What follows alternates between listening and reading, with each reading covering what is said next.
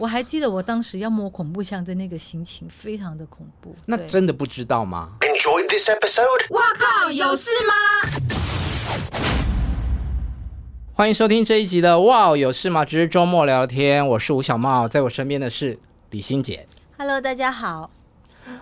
你不要这一集都这么短哦，拜托我求求你。心洁是我好好久以前的老朋友了，对，很多年了。我们上次见面应该，你应该是见证我进入歌坛的吧？嗯，我上一次看到你的时候，你是少女，现在是个妈妈。呃，那个少女还在，还在，对，在这里，精神还在。真的隔了二十年碰面呢？对。对，我最后一张专辑发行的时候是二十七岁，我现在是嗯，差不多二十年。二零零三年。对，但是我在做演员的时候，我们都没有碰到啊，因为我跑的是唱片线，就是都是我遇到的都是歌手。哦，对，还是两个不同的对，就是不同的记者啊，嗯，对，对啊。然后在跟你见面的时候，就是你去看我的纪录片，对，那个纪录片我很感动。你要不要先说一下你的感受？都是我在讲，你讲好了。你在当红之际，你就变成妈妈了。嗯，那呃，你自己生了一个双胞胎的儿子，嗯，啊，两个啦。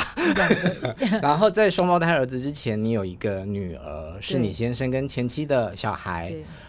我觉得很不可思议。可能以前，嗯、呃，我觉得我离开台湾以后，我就到香港，呃，就开始专心的做演员这个工作。嗯。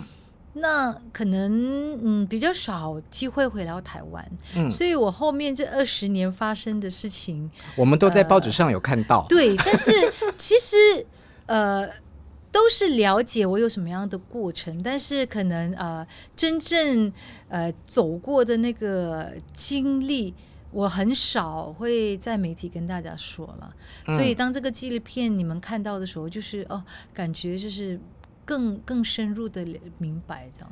这个纪录片是一个系列，有四部片，叫做《孩子你好吗》。嗯、对。然后我看到的是你当主角的拍摄你的故事的那一集。我的名字叫李心洁。对。然后你自己也有指导了一部，是你拍你的孩子的。我拍我孩子的学校。嗯。对，他现在接受的是华德福教育，我就是拍华德福教育。嗯。那你刚刚问我说我的感受嘛？嗯。因为我自己也有。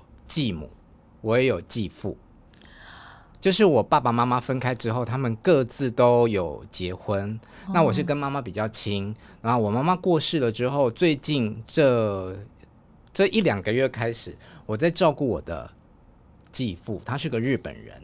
嗯，然后对，广告一下哈，大家可以去貌比生花看我的日本爸爸连载。对，那。虽然我跟他没有呃办法用语言沟通，因为我不会讲日文，他不会讲中文，嗯、但他现在就是变成我的责任。嗯，对，那也因为你很孝顺。嗯，还好啦。对。可是同一另一方面，我对于我父亲再婚的另外一半，嗯、就是阿姨，嗯，我就觉得我没有那么的可以接受他。嗯嗯。所以，我其实蛮想，阿姨也没有对我不好哦，但是我就是跟她保持一个很很客气的距离，我也不会特别讨厌她、嗯、啊。虽然当初是她介入这样子，嗯、但是我每年过年还是去他们家吃饭，但对我来说就是比较没有太大的感情。嗯，嗯因为你跟你妈妈比较亲了，对，对你跟你妈妈比较亲，那当然你跟你妈妈相处的时候的那个整个气氛。跟沟通的方式可能就会影响，呃，你跟他身边另外一半的感情、啊、是、嗯、直接带入我可能就是、嗯、对，所以我很好奇，你怎么可以在那么年轻，然后又是你事业最好的时候做这样子的决定？嗯，我也很好奇，大家可以去看一下纪录片。没有，因为我觉得好像每，我觉得是我相信生命。呃，它的轨迹好像都已经定下来了。你什么时候会遇到什么样的人，或是什么样的事情？嗯，对，只是说在于你遇到那些人事的时候，你做一个什么样的决定，就会影响你人生以后跟未来的方向。嗯，那在我遇到我女儿，那我。我我就说他他，我跟他相处的第三天，他就叫我妈妈嘛。对对，我想呃，因为我很爱小孩，嗯，我没有办法不爱世界上任何一个孩子，嗯，对，因为我觉得孩子就是天使，而且嗯，是吗？我呃，大部分的时候了，对，然后我就会，我可能就是我看到一个小孩，不管谁的孩子，嗯。呃，他如果有什么样的呃需要呃需求是我可以做得到的，我都愿意为他付出。对，所以我女儿叫我妈妈的时候，我就想说，也许她真的觉得我看到我我她觉得我可以胜任这个角色。嗯，所以我听到的时候，我就嗯，我我其实没有想太多，我就说好吧，你喜欢叫我妈妈，你就叫吧。嗯，那当然我，我我我我我。我答应他以后，嗯，我也真的用我的生命很多的时间去去呃陪伴他，然后去呃去履行我的这个承诺。你是因为太爱你先生，所以这样吗？呃，那当然是因为我先爱我的先生，然后因为她是我先生的女儿嘛。嗯，那我觉得呃。我觉得这是一个 package，就是说，如果我要跟这个男人在一起，嗯，我就一定要呃试着去接受我的女儿，嗯，然后如果更好的话，是我真的可以呃把我们两个人的关系真的是可以啊、呃、一起经营到我们真的是好像真正的母女关系，这是我努力的方向，嗯、因为我觉得呃我们就是一个家庭。所以我的爱情，这段爱情的开始，它本来就是，呃，跟一般的那种两个人谈恋爱的爱情是不太一样的。嗯，这是我生命的一个磨练。嗯、我跟你说，我最好的朋友女生，她、嗯、是水瓶座，然后在她发生了一些事情之后，发现，嗯，水瓶座的人，水瓶座的女生谈起恋爱来就是整个聊了 k 我们不会轻易谈恋，我是不轻易谈恋爱。嗯，但是，呃，我遇到我觉得对的人，当时我觉得对的人的话，嗯，嗯，我们应该是爱情至上的那种人。真的，像我朋友，他就是空窗了大概十几年有了，然后他突然就是跟他的先生闪婚了啊，然后他们没有小孩，但是先生有一只猫。原本我的朋友他。对于养猫这件事情是很怕怕吵到邻居啊，嗯嗯、然后顾虑很多啊。嗯、结果现在结婚之后，马上就要把猫带来了耶！啊，对，我们是可以的。嗯、就是呃，我可能觉得水瓶座的人心中有很多的爱，我我不知道为什么，所以我们就是嗯、呃，如我们。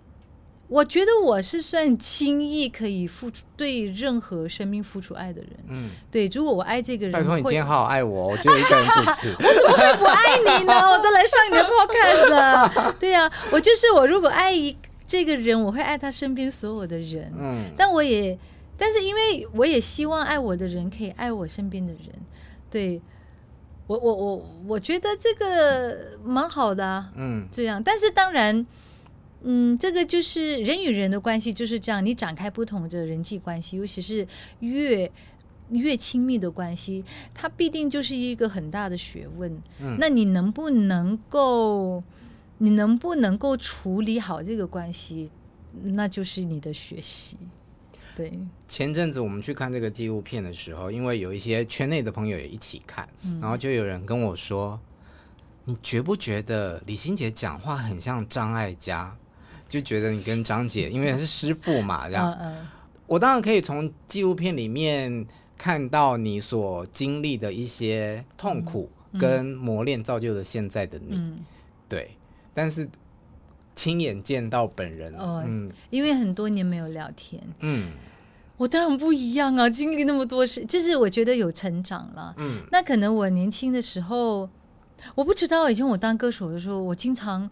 呃，最不喜欢就是看自己做访问，我就会觉得自己说话很白痴。嗯，对，就是、会不会跟语言也有关系？呃，我觉得自己好像没有办法完整的表达我内心的想法，嗯，可能是我那时候的表达能力还不够好。嗯，第一，第二就是可能我对很多事情就是还不够成熟吧，对，不够有深度啦，应该这么说。那你以前看到我们？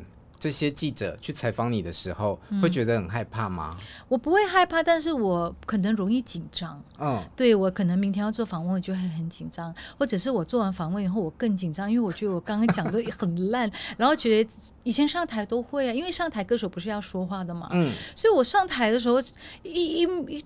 一一一面对讲话这个这个环节的时候，我就会很紧张，然后头脑一片空白，就不知道自己要说什么。那你有被宣传骂过吗？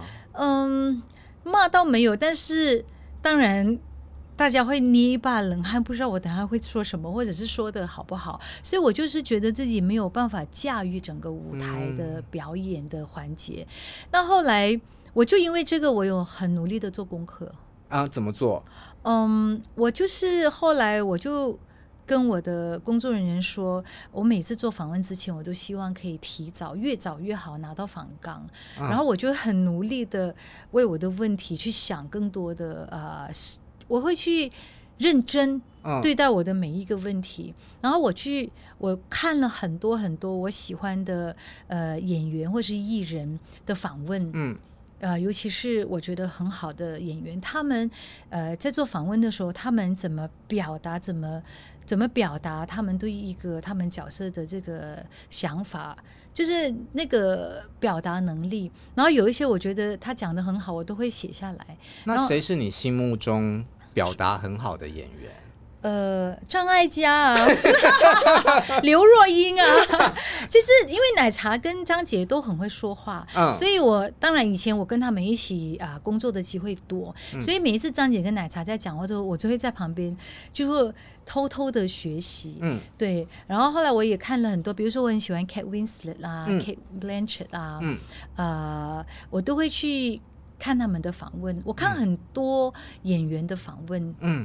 对，然后比如我很喜欢梁朝伟啊、张曼玉啊，嗯、我就会去看他们的访问。嗯，那当然啊、呃，我看了他们的访问，给我很多的启发跟学习。嗯，那后来慢慢的时候，我在呃我在做访问的时候，我又提早做功课嘛。嗯，那我觉得好像是呃，可能因为当演员也也有很多的锻炼，就是因为演员他是一个很特别、很特殊的呃专业专业，就是我们。要去分析角色，是对分析角色的时候，你就会对人性有更多的了解。嗯，那而且你你你了你你分析了以后，你你要去你要去创造这个角色，塑造这个角色，你要把它内化。你把它内化了以后，你还要把那个情绪情感呃表现出来。嗯，在你的表演的时候，所以它是一个很深入的一个。表达的方式，嗯，所以后来慢慢因为当了演员，我对自己的情绪的呃理解，嗯，或者是呃那些拿捏，嗯，都越来越清楚。然后到了经常参加很多颁奖典礼，要上台颁奖啊，这些很多的训练。然后呃，我最后后来就是前近几近近这几年，我开始做很多分享会，嗯，但都在马来西亚比较多。就就越来越会讲话了，呃，就是因为你分享会的时候，我第一场分享会很紧张了，因为自己要自言自语两个小时。对，因为呃，就是有大学请我去做分享会，那可是我还是接受了这个挑战。嗯，从第一场。分享会之后，我就看到原来你跟大家分享很呃你自己的故事的时候，其实也会对很多年轻人有很有一些启发，所以这个给了我很大的鼓励。嗯，所以不管我觉得自己说的好不好，但是我很真心在分享。那就像一场一场一场这样训练下来的话，嗯、我觉得就你你对自己的认识跟对自己要说的那件事情就，就呃掌就是掌握是越来越好。嗯。嗯那你到现在还有看看访纲的习惯吗？有啊，可是你不觉得访纲都很容易偏离主题？偏离主题，嗯，是吗？你知道我以前当记者的时候超讨厌做访纲的。每当有唱片公司或者是受访者要跟我要访纲的时候，我就觉得你不相信我的采访能力吗？你以为你是汤姆克鲁斯吗？但是因为不是每一个人都跟你一样那么专业。没有，但后来我换位思考之后，哦、我我现在反而喜欢给访纲，因为我觉得可以让受访者提前准备。对，提前准备，而且就是啊、呃，拿访纲其实只是一个前期的准备，但是真的到了访问的时候，不一定要更那个。嗯、好，那我们今天这里撕掉了。今天新杰来，当然就是嗯，有不同的身份，你要回归歌坛当一个歌手，嗯，所以我今天要好好的跟你话当年一下。话当年，你记得以前那个来宣传的时期吗？嗯，你是说我做宣传的时候？对，就是你发片大概是从九八年到二零零三年这之间嘛，嗯，那你平均大概每年出一张唱片，嗯，那那时候其实台湾的。综艺生态还有很多的综艺节目可以上，啊，上很多节目。对，我还特别去找你，你上《龙兄虎弟》，对，飞哥的飞哥的节目，然后去学跳啦啦舞，嗯，啦啦队的那个舞，嗯，然后呢，我去摸恐怖枪，摸了两次。你有摸过恐怖枪？有摸了两次，然后我还上了那个台湾红不让，然后整人的，对，整人红不让，然后被吓到半死。哎，他有做功课，在现场哭。哎，我不用做功课，我真的都记得。我我记得很多很多我上节目的这个整个情况。那你摸恐怖箱是摸什么？呃，摸什么？我倒我我不知道，好像是有摸到蛇还是什么的。对，但是我很我还记得我当时要摸恐怖箱的那个心情，非常的恐怖。那真的不知道吗？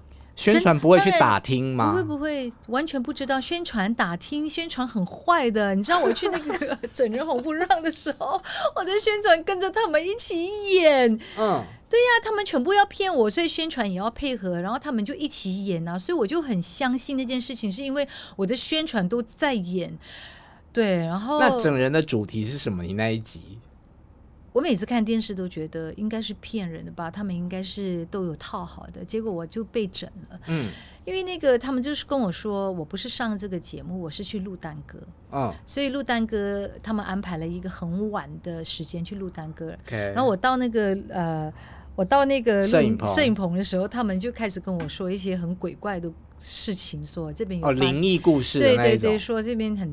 脏什么这样子？嗯，然后后来我在录单歌的时候，不就是台式的摄影棚吗？对啊，就发生很多事情啊，他们就安排就演很多事情发生，然后把我吓死。所以演鬼怪给你看啊？对，我吓到，简直我就是冲出去外面，我要搭机人车就走了，这样子很恐怖，很恐怖。但你相信？因为那个气氛，嗯，就。他们真的有做到那个气氛，不然那个节目怎么会那么成功？嗯，这几乎我就所以那个整人不是用演的，不是真的。我我我自己亲身体验了，我才发现不是演的，是真的。就当时呃，对新人的时候都有上过这些节目。嗯，对。那我先跳题一下，因为你刚刚既然讲到有关灵异的东西。很多人在你拍了《见鬼》之后称呼你为鬼后，那你后来也拍了《鬼域》。我想知道拍鬼片的现场真的很恐怖吗？你们身在里面的人还是觉得一点都不恐怖？呃，是一点都不恐怖。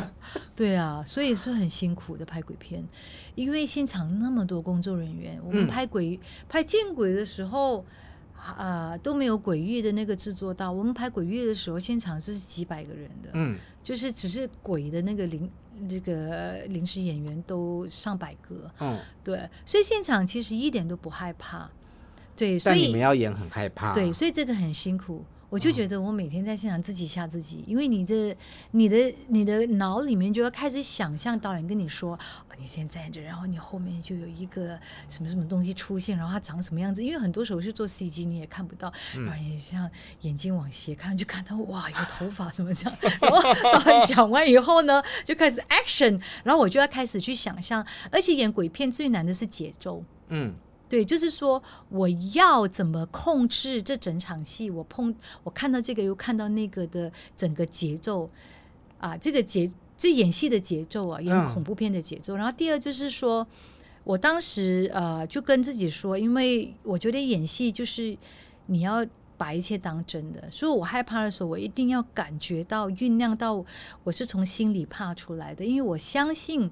我有多害怕，观众就有多害怕。嗯，因为很多时候他不会先有鬼出现嘛。嗯，所以所有的观众都是看你的表演而感受到那个惊悚的程度。那你要想象什么？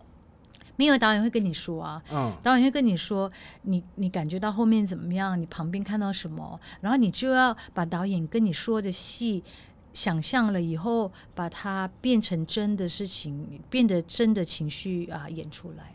OK，那你在现场拍的时候，你不害怕？等到时候成品上院线了，或者是你真的看到完成的片子了，嗯、你会觉得很恐怖吗？很恐怖。我，对呀、啊，你就我看见过，我还是觉得很恐怖。虽然我知道那个东西是，呃，是设计出来的，嗯，但是因为你在戏院看的时候，加上音效啊，嗯，然后剪接，呃，那个电脑特效全部做完的时候，我还是会被吓到。我还是觉得哇，真的好恐怖！因为你你当你看的时候，你就跳出来是一个观众的角度嘛，嗯、对，所以蛮我觉得当演员蛮有趣的，就是那个进出进角色跟出嗯离。跟外的那种切换，对我们来说是一个很特殊的锻训练吧。在荧幕里面，那个是你坐在观众席的也是对。然后你在现场演戏的时候，你入戏的时候，老大人很 action 的时候，嗯、你就要变成那个角色，嗯、在那个情绪里面。他演咖，你肯你就马上要抽离哦。等一下，什么叫做入戏啊？我每次听到你们演员说入戏，入戏就是怎么入戏？演戏就是第三空间了。好专业哦！没有，就是说，比如说，我跟你现在是一个空间嘛，嗯，啊、呃，就是这个空间，嗯，但是当我演戏的时候，我就要抽离现在这个现实的空间，嗯、我就自己创造另一个空间的情绪出来，嗯嗯，嗯。对，那我就进入这个第三空间的情绪。那导演一喊卡的时候，我就要马上从这个空间抽离出来，它是一个非常抽象的东西，嗯，对，但是它就是我们的。意识，嗯，我们说人的意识嘛，嗯，他就是用我们人的意识去创造这个东西出来。好了，真的是专业的，听不？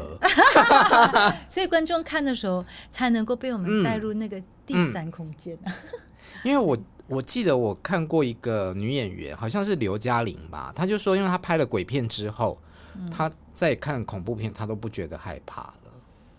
我不会耶。好，对我看恐怖片还是觉得很害怕。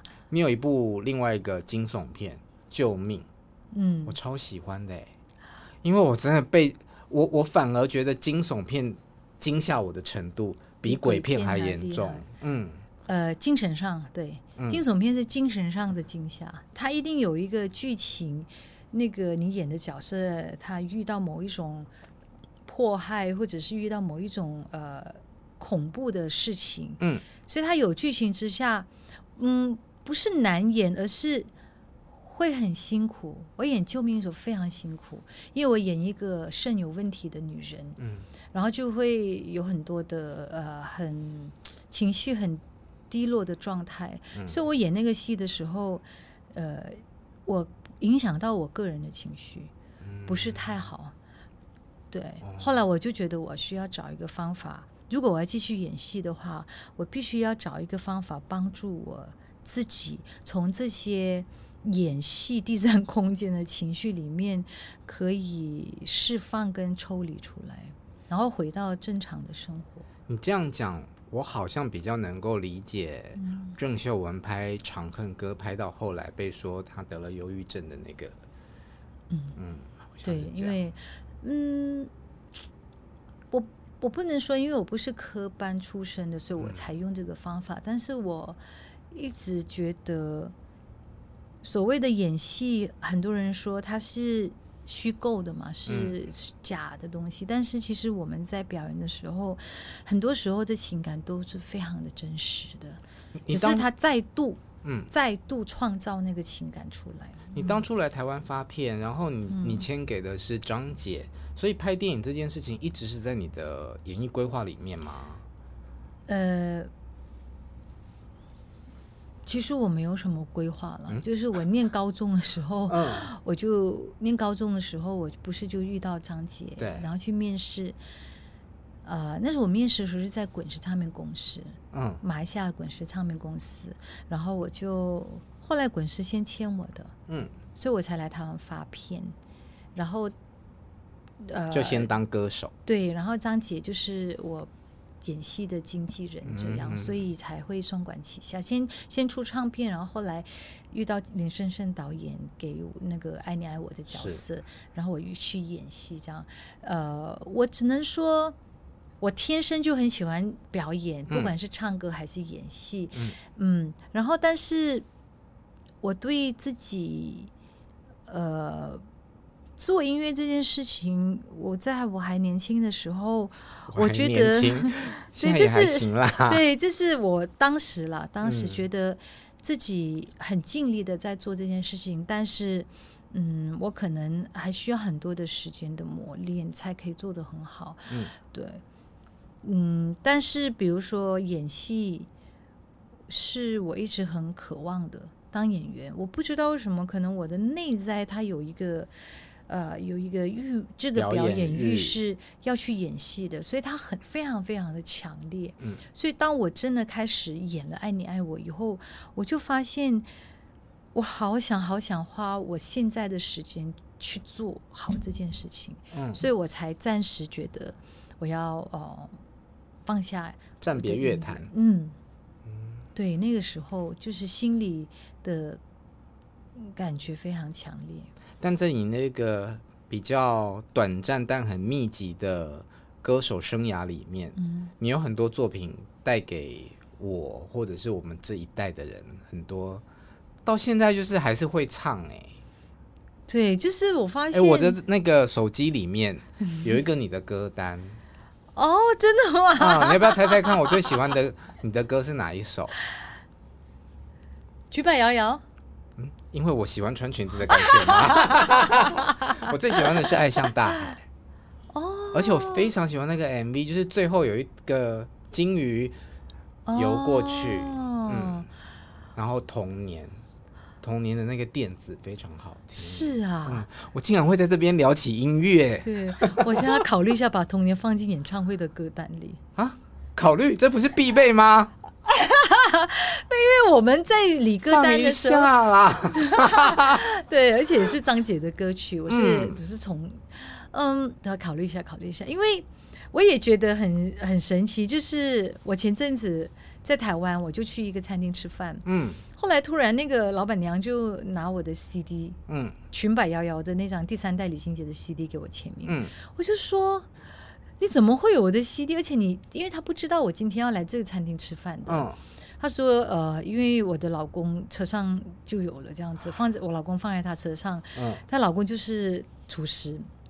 他老公就出来，他说，因为他呃前次过年的时候，他要开车回南部，嗯，所以他就在他的那个他珍藏的 CD 的这架子柜子里面呢，就选了三张 CD，我我那个就表示是其中一张。其中一张。然后我说哇，他说我说你到现在还会在听我的歌？他说对啊，我只要在听你的歌，嗯，我就会回到我青春的时候，真的很好听。对，他就是会觉得整个人马上回到。他的青春这样子，嗯，他就是一个厨师，然后我就觉得好感动。所以你今天来是要为了要宣传你七月份的演唱会，对吗？对，七月二十二号，对，北流在北流举办的这个演唱会，我要带大家回去回到青春的时候。其实我这几年来一直有尝试在做不同的音音乐创作，嗯，像里面有一首歌叫《小镇》。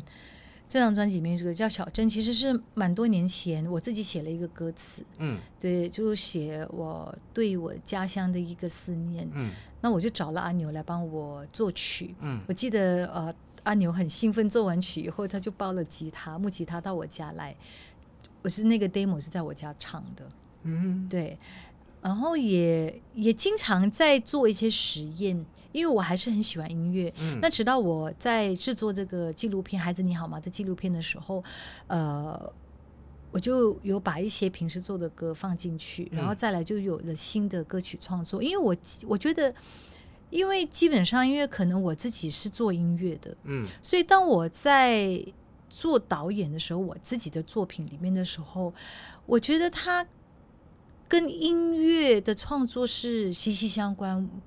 呃，息息相关的，就是我在讲这个故事的时候，我脑海中就会想起某一些音符，是我想做一首这样的歌，我想用这首歌这个音乐来表达我这个故事的理念。因为我觉得音乐非常的神奇，它是很奇妙的。它虽然是短短的一首，可能几分钟的歌，但是它一首歌可以表达我整个这个一小时纪录片的呃氛围跟它的精神。你在那个画面的时候会有浮现旋律，就是了。我觉得它赋予。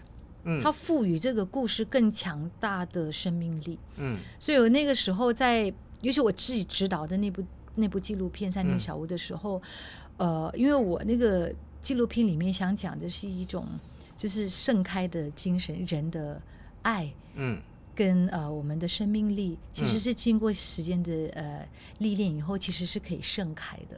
我我我觉得听到你新专辑的人啊，嗯，他如果只听这张专辑。他应该不会想到是以前的那个李心洁，对对对，可能没有办法想到。我点开来听，哈，完全不一样哎、欸，完全是不一样。对，嗯、因为当然他因为是从这个呃纪录片纪录片的理念延伸的，嗯，嗯所以呃，他的整个完整的概念比较像是在讲人的生命的过程跟学习，嗯，对。然后就后来我就想说，哎，好像我找到了一个。呃，契机跟一个动力，我可以再回来做音乐了，而且我是很确定的，嗯，我是很确定的，就是我要回来，而且我回来的时候，我觉得心里特别踏实。好，你讲回来，在这个盛开的文案里面有一句话，就是说你离开的时候就没有想要再回来。我想知道的是，这个指的是说你离开马来西亚来到台湾奋斗，还是是说你当年离开？呃，乐坛去当电影明星，嗯，还是你离开台湾回到嗯马来西亚或者是香港这些地方？嗯，都是啊。嗯，我我你不觉得我的人生就一直在漂泊吗？的确是啊。嗯，我我甚至那时候，嗯，我搬回去马来西亚之前。我那段时间一直在想到底我的家在哪里？我觉得我像一个流浪者啊，真的真的，因为你想看，我十九岁就离开家，哎，嗯，我十九岁就离开家，然后我一直在台湾，呃，就是追寻我的梦想，然后生活了五年，后来我就去了香港。那我当演员的时候，我更是到不同的地方，嗯，去演戏，而且我发现我演了好多不同地方的人。我虽然是个马来西亚人，嗯、但是我演台湾人，我演香港人，对，然后我演我演那戏物是哪里人？戏务是马来西亚人.对，但是我也到大陆去演戏嘛，嗯、所以就是我觉得这也是好，就是我觉得我可能就是一个呃无国际人士这样，无国际身份的演员，我我我都可以去演不同的角色，但是就就有一段时间就一直在想到底我的家在哪里，嗯。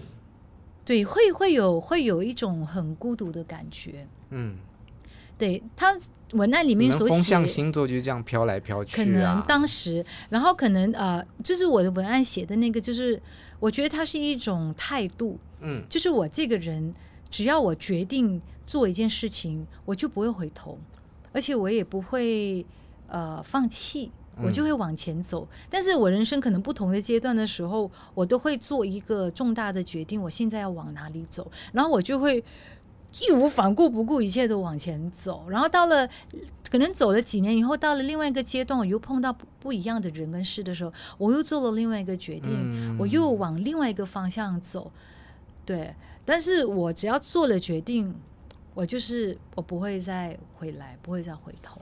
听众朋友，你们可以去看一下 YouTube。刚刚李心姐在讲这段话的时候，她的眼神超坚毅的，坚毅，坚毅哈。嗯，那 这次想回来的原因呢？呃，你你也可以说我回来，但你也可以说是一个新的新的一页。嗯，对呀、啊，所以盛开啊，嗯，就是说，呃，我觉得。如果你是说啊、哦，当歌手是我的事业，我现在再回来当歌手，那是这就是回来，这是一个看法，嗯，对。但是其实音乐没有离开过我，OK。喜欢唱歌这件事情，嗯，我已经跟很多人说是天生的，嗯，所以唱歌跟音乐，它一直都在我的生命里.都在我的日常生活里。我只是现在带着他们再次走到台上，再次走到大家的。也啊、呃，这个视视线里这样子，嗯、我并没有因为我没有当歌手以后，我就完全跟音乐没有关系。没有，其实我没有当歌手以后，我花了好多年的时间在香港五年，跟一个声乐老师认真的上课，嗯，上了五年，对，去寻找我的声音。然后我所以现在是实力派哦，一直都是。对，哎，真的，我觉得你们那个年代的歌手啊，就是即便长得看起来很偶像，唱歌的实力都是有的。滚石啊，嗯，滚石大部分都是吧？对，吴佩慈那个少女标本，就是我，就是当然，呃。对我来说，呃，我我不知道我我我算实力派还是偶像派，但是我觉得我有，你可以唱现场，就是实力派。对对对，嗯、然后我有呃，我在我在音乐的这一块上面，真的有做出我的呃很接近我的生命跟呃我的这个人的态度了。哎，这是我很想问你的，因为我认识你的时候是你第二张专辑《自由》。我还记得第一个通告是是去接机吗？还是是拍 MV？我忘记了。接机都有通告的以前，因为你不是有经历过一个那个工作证的问题，有一段时间不能来台湾吗？对对对对对，对。然后那个第一个班就是你来台湾的第一个通告。哦。嗯。所以我印象中应该是接机，然后之后就是一连串跟自由有关的宣传。嗯，听众朋友，告诉你们，以前呢，我们在电视台当记者，就有很多唱片公司会自己拍好袋子寄来给我们做新闻的那个叫做自来带。我的办公室就是堆了一堆滚石唱片的自来带。哦。但因为那时候我很菜啊，所以每次做这些新闻都好开心、好兴奋哦，可以看到自己的作品成品出现在电视上。哦。嗯，对对对。然后你在自由的时候是剪了一个。很像男生的短发，跟你第一张专辑的那个是完全不一样。对，第一张专辑出现的时候，我想说，哈，这就是一个包装的漂漂亮亮的女生啊！你知道我们那时候当 gay 就对漂亮女生有多不友善。哎，后来第二张专辑他剪了一个利落的男仔头来哇，大家就好朋友了。我是，其实我我呃我在做第二张唱片的时候，嗯，是香港来的一个企划，嗯，就是滚石请了一个香港的同事。呃，来到台湾做我这张专辑，呃，然后那个企划就问我说：“你你想做什么样的音乐？”嗯，你然后我就是，他就要在了解我的过程。然后你想做什么？嗯、我第一件事就跟他说：“我要剪掉我的头发。”第二个我，本来的长度到哪里？就是那个美眉头，就是类似这样子的、啊。嗯、我就跟他说：“我要剪短发。”嗯，因为我从小。就一直是短发，嗯，然后我的个性也是很像男生，是。我那个时候就是经历了第一张唱片，就觉得好像没有做到真正的自己，所以第二张唱片的时候，我就很勇敢的说我要做回我自己。那第一个外形上我就是要剪短发，那个是最贴近我自己的个性的。嗯、第二，我说我不要化妆，就是我要化很少的妆，嗯，所以我在第二张专辑的时候。拍 MV 啊，拍照片，几乎那个妆都很淡很淡，就是可能上上粉底的那一种。对，我就说，但我记得你的封面是在脸上涂鸦。对，然后因为我喜欢我，我就喜欢画画，就是说，然后就说在我的脸上画画，嗯、就是呃，要做所有很我觉得很像我自己的事情，因为当时我就觉得，呃，我是要让大家看到真正的李所以这个是很接近你的。对呀、啊，是我自己要做的事情。那为什么第三张又变成一个那么女生的裙摆摇摇？那为什么我会当演员？就是因为我是一个比较多面向的人。嗯，对。然后我的音乐的的类型就会比较多变。那当然到了裙摆摇摇的时候是，是其实那个也是马来西亚那个热情阳光的我啊。OK。对呀、啊，那女生很朴实嘛。嗯。就是阿牛帮我写这首歌，也其实也很贴近我。嗯。所以其实我的。我不能说冲突了，但我的个性就是比较多面向，对，所以我才我我才会这么享受当演员，因为当演员的时候你要诠释不同的角色嘛，对，然后我也能够理解这种这种这个角色，我又能够理解那个角色，因为我是水瓶座，你知道水瓶座的特质就是我们，嗯、我超怕水瓶座、嗯、男生，嗯。啊，女生不太一样，水瓶座就我们就是水嘛，嗯，那我们啊、呃、被放到不同的呃形状或者勇气里面环境里面，我们就会变成那个形状，是这样吗？对，但是这个是我，但我们的本质不变啊，你们是那个容器啊。但你们是风啊，风也是可以变化成不同的形状。嗯、我们不是那容器，我们是水。我觉得我自己是这样了。好，我是巨蟹座，我们是水象星座。我也认为我自己是水哎、因为我们就是很多人不是在讲说谈恋爱的时候，你要呃不不要尽量不要为了对方去改变自己，你要让他爱你，就是爱你最原始的样子。可是我发现，我常常就是爱一个人的时候，我可以因为他而变化成我不同的形状，因为我觉得我就是水做的。诶，结果我们两个都是水做的。我的本质，我觉得到现在没有什么改变。嗯，那我的我有我的原则跟坚持是不会改变的。嗯，只是说我会碰到不同的人，我会有不同的调整。嗯，对。我会调整我自己，去怎么跟这个人有一个比较和谐的相处方式。嗯，那当然也是因为呃，这个是同理啦，你就是同理别人。然后，但我我也很自我，这是我觉得呃，在某一些事情上，如果我可以迁就他，或是我可以包容他，让这个关系更好，我这是事情更好，我自己也不会觉得违背我的原则或委屈的话，我还是会去做啊。嗯，就像。当妈妈你就没辙了，对不对？因为孩子也不会迁就你，孩子他天性就是这样，那他还是就是他就是那样，你就是要接受他是那样，然后你就要试着怎么跟他和平相处。哎，那像你现在回来台湾工作，嗯，小朋友呢？小孩子在家有人照顾，嗯、对，所以他们是可以让妈妈出去工作的。嗯，没有选择吧。啊，因为他们，哎、欸，这就是他自我的表现哦。因为，因为，呃，我觉得每一个家庭都有不同的模式。嗯，那不管是孩子跟妈妈，他们我们之间都应该要去适应吧，都要去适应不同的模式嘛。因为，呃，我我想我的孩子都很清楚，我是一个。会继续一直拥抱自己喜欢事情的妈妈，包括他们自己也是你喜欢的。对，因为他们做他们喜欢的事情的时候，嗯、我绝对会去支持他们，会陪伴他们。嗯，那呃，他们也知道说我喜欢演戏，我喜欢妈妈喜欢唱歌，那妈妈的职业是什么？所以有时候妈妈可能会为了她喜欢的事情，嗯、或者是工作，会离开我们一下。嗯，对，那。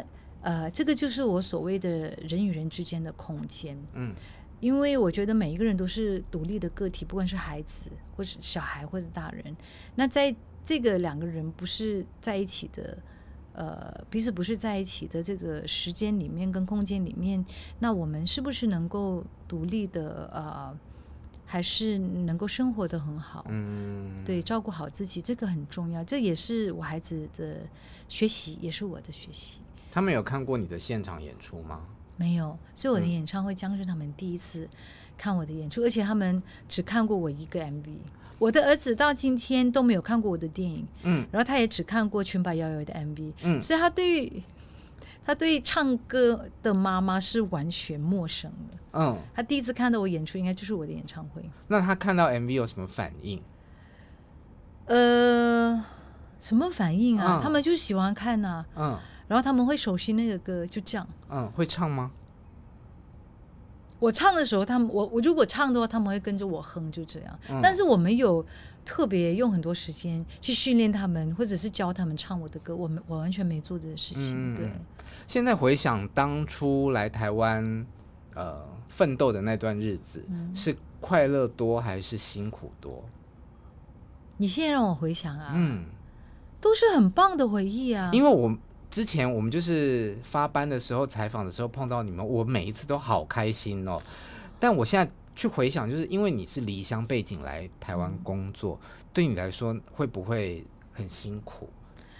当然有辛苦啦，嗯，当然是有。就是尤其是我来台湾的第一年，是我觉得最辛苦的时候，因为嗯。因为我是从一个所谓比较小镇像乡下的地方来，嗯，所以我整个生活的节奏啊，讲话的速度都很慢。然后我来到台湾的时候才发现，哦，现在是 Y 世代这样子，所以我身边的年轻人讲话都好快，所以我跟他们，呃，我觉得没有办法沟通，嗯，所以那个时候我觉得很孤独，然后一个人吃饭，一个人去逛街，就经常觉得自己好孤独，然后很想家。呃，有什么事情都不知道该跟谁说。那时候还没有很多知心朋友，嗯，然后也还在适应这个大城市，嗯，所以呃，第一年的时候的确比较辛苦，而且那是我人生过的第一个冬天，就是在台北，对，冷死了吧？冷死了，超冷，我住在内湖，嗯，所以那时候就觉得好冷，冷到我都会掉眼泪的那一种，哎，嗯。对，然后后来慢慢的开始在这里习惯了这里的生活，嗯、也习惯了演艺圈的这个呃工作，然后交了很多朋友以后，呃，就开始觉得享受这种自由。嗯，对，就是一个人离开家里的自由，嗯，然后可以做很多很多的事情，然后再追寻我的梦想。虽然辛苦，但是我觉得是很很踏实。嗯。然后呃，很开心自己一直在做自己喜欢的事情。现在想起来是很棒的回忆。呃，是啊，我一直都觉得那是很棒的回忆。嗯，那个时期到现在，跟你比较熟的朋友是秀琴，是吗？对，秀琴。嗯，为什么会特别跟他比较好？因为我我那时候还没还没发唱片，我一到滚石就有人介绍我认识他。嗯。然后因为秀琴，你知道她是一个多么。善良，多么随和的，的巨蟹座啊！对，对她，她真的是一个个性很棒的女孩子。嗯，所以她那时候就想说：“哎，我一个人在台湾应该没什么朋友。”嗯，所以她那时候去唱民歌餐厅的时候，她都会叫带上我，我就坐着车里，她就开车。我记得好像有一次还去台中，嗯，然后她就。到了现场那个那个餐厅，他就在台上表演，我就在下面点一杯水，对，点一杯水，这么喝水，看他唱歌，点一杯水，对，你知道有你就一定要点一杯饮料嘛，就坐在那下面喝饮料，就像小歌迷这样，他就带我去了好多地方，嗯，所以我们两个几乎，而且我们是。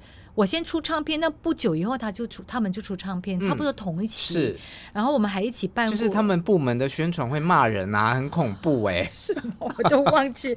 然后还有我们一起在大安森林公园，呃，办过一场音乐会。嗯。那我跟他的友情一直维持到现在，也是因为中间。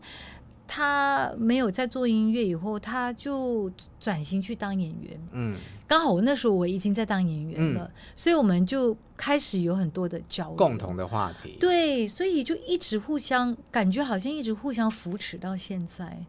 对，你刚提到大安森林公园的音乐会，我前几天去看动力火车的演唱会，他们里面有一段 VCR，就是说他们当年在、嗯。大安森林公园开演唱会的时候，就觉得哇，这是一个好大的场地哦。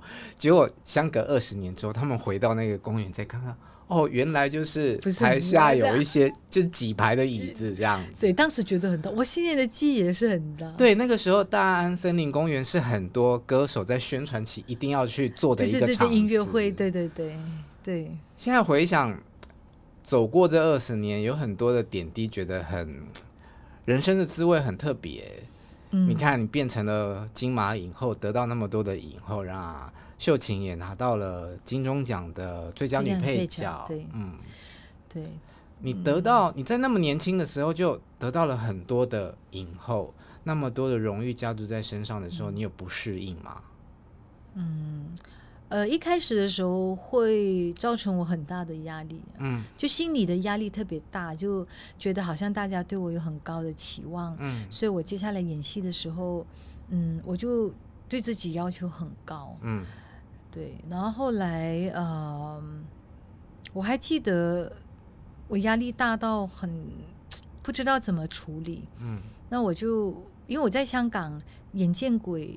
就是在准备见鬼那个角色的时候，我就有去，嗯，去跟一个小提琴老师学小提琴。那我每天都是坐一个小时的，搭一小时的地铁去他家。嗯。所以我那时候压，就是拿了奖以后就很压力很大的时候，我就回去坐地铁。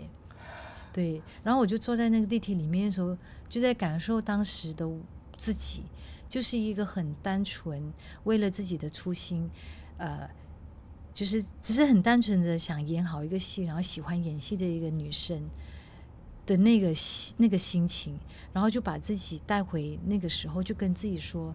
不管我今天怎么样，我有拿奖没有拿奖，不管我现在已经是得到一个什么样的成绩也好，我还是要让自己回到那颗初心。那你去坐地铁的时候，那时候已经有有光环、有盛名的，旁边的人认出来。哦、其实我一直从以前到现在，我不是很在乎这些事情。Okay, okay. 对，人家认得我就认得我，就打打招呼，嗨，就这样子。我从来没有因为我是一个艺人，然后我就不去。坐公车、搭地铁，或者是说我就不去，呃，餐厅吃某些地方吃东西，嗯、我不会，我我完全没有这个负担。你知道你得到金马奖的时候啊，嗯，嗯在电视机前面就是热泪盈眶哎，啊，真的，嗯，因为我很容易因为那种得奖啊，或者是选秀比赛而感动，然后你上台领奖的时候，就是。我采访过他，我采访过他，四个入围者，然后就是这是我朋友，对，对，就是有一种与有荣焉的感动。对，我想，嗯，我想作为演艺圈的一份子是很幸福的，真的，哦、对，嗯，哎，为什么我突然想掉泪？就是，就是我觉得，啊、嗯，首先我觉得能够做创作人都是很幸福的，嗯，因为创作是一个非常。